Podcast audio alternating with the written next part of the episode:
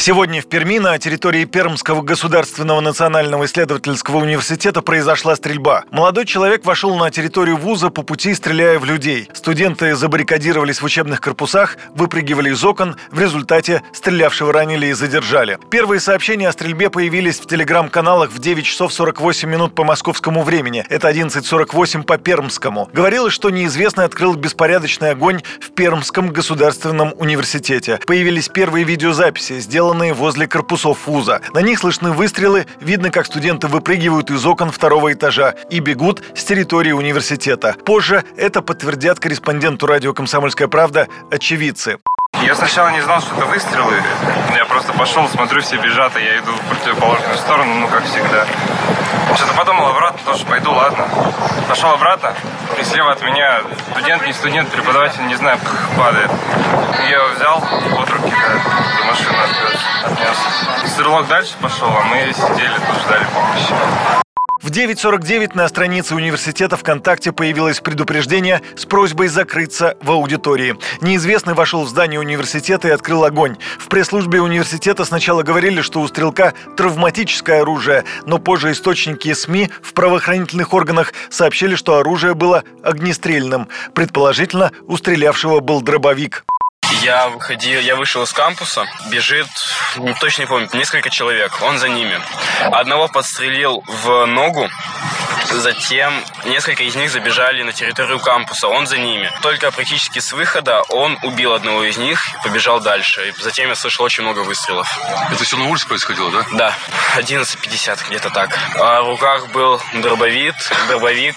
Сначала, нет, стрелял он прицельно. Сначала, когда он человека в ногу подстрелил в руку, это было, ну, может быть, метров с трех или пяти.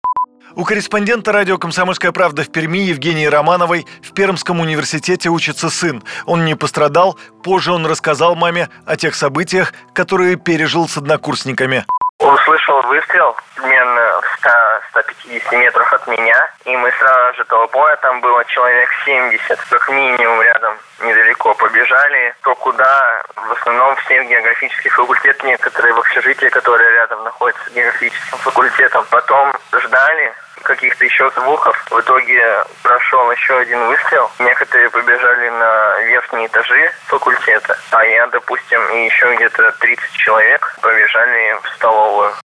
Практически сразу после первых сообщений об инциденте была предварительно установлена личность стрелка. Нападавшим оказался 18-летний студент первого курса университета Тимур Бекмансуров. У него была страница ВКонтакте, активность на которой фиксировалась примерно за 20 минут до первых сообщений о стрельбе. Впоследствии Профиль заблокировали. Бекмансуров оставил прощальное сообщение на странице. Произошедшее он просил не считать терактом, по крайней мере, в юридическом смысле. Он пишет, что не состоит в экстремистских организациях, был нерелигиозен и аполитичен. Никто не знал о том, что он собирался сделать, все действия он проводил самостоятельно. По его словам, написал он это для упрощения работы Следственного комитета и тех, кто будет все это разгребать. 18-летний Тимур Бекмансуров, возможно, не имел психических заболеваний, но у него были проблемы психологического характера. О причинах произошедшего рассуждает врач-психиатр Александр Федорович.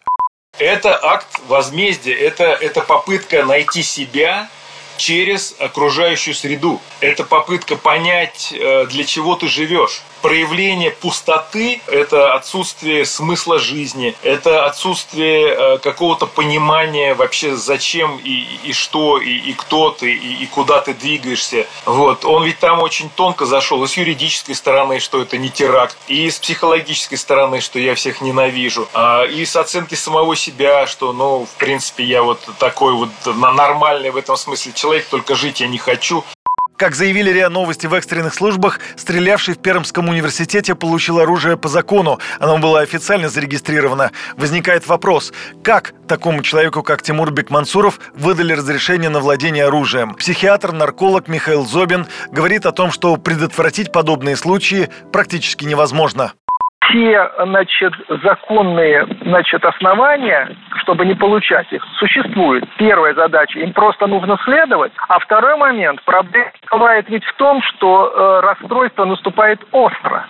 И когда человек получает оружие, он в то время находится в здравом уме и твердой памяти. А через какое у него по разным причинам случается психическое расстройство. И эти случаи практически отследить невозможно. Психическое расстройство, которые возникают неожиданно, дебютами там, серьезные, они не связаны с внешними факторами, и мы их прогнозировать не можем никак. Если это так, то это проблема. Нигде это не могут решить. Из Москвы для помощи пострадавшим отправили борт с медицинским оборудованием. Президент Владимир Путин выразил соболезнования родным жертв и направил в Пермь руководителя Миноборнауки и Минздрава Валерия Фалькова и Михаила Мурашко. Туда же вылетел заместитель генерального прокурора Николай Шишкин. Администрация университета попросила всех очевидцев стрельбы пройти в студенческий дом культуры, а остальных покинуть территорию университета. Все занятия в ВУЗе отменили. Юрий Кораблев, Радио «Комсомольская правда».